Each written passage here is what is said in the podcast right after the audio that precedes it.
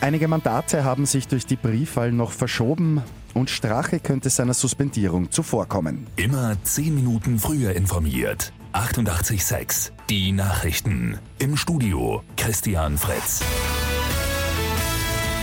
Tag 2 heute nach der Wahl und da hat sich durch die Auszählung der Briefwahlstimmen noch einiges verschoben. Seit dem ersten Ergebnis vom Sonntag hat die ÖVP nun zwei Mandate verloren und kommt auf 71. SPÖ und FPÖ bekommen jeweils ein Mandat weniger und stehen nun bei 40 bzw. 31 Sitzen im Nationalrat. Grüne bekommen drei Mandate dazu und werden mit 26 Abgeordneten im Nationalrat vertreten sein. Neos steigern sich um eines und kommen auf 15 Mandate. Die aktuelle Regierung wird heute den Rücktritt beschließen und diesen dann Bundespräsident Alexander van der Bellen auch anbieten. Traditionsgemäß wird van der Bellen das Kabinett von Kanzlerin Bierlein aber bitten, die Amtsgeschäfte weiterzuführen. Und zwar bis die neue Regierung dann steht.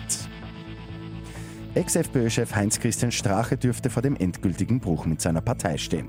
Die internen Stimmen gegen ihn sind nach der Wahlniederlage immer lauter geworden.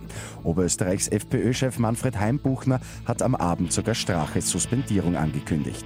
Strache selbst könnte dem aber offenbar zuvorkommen.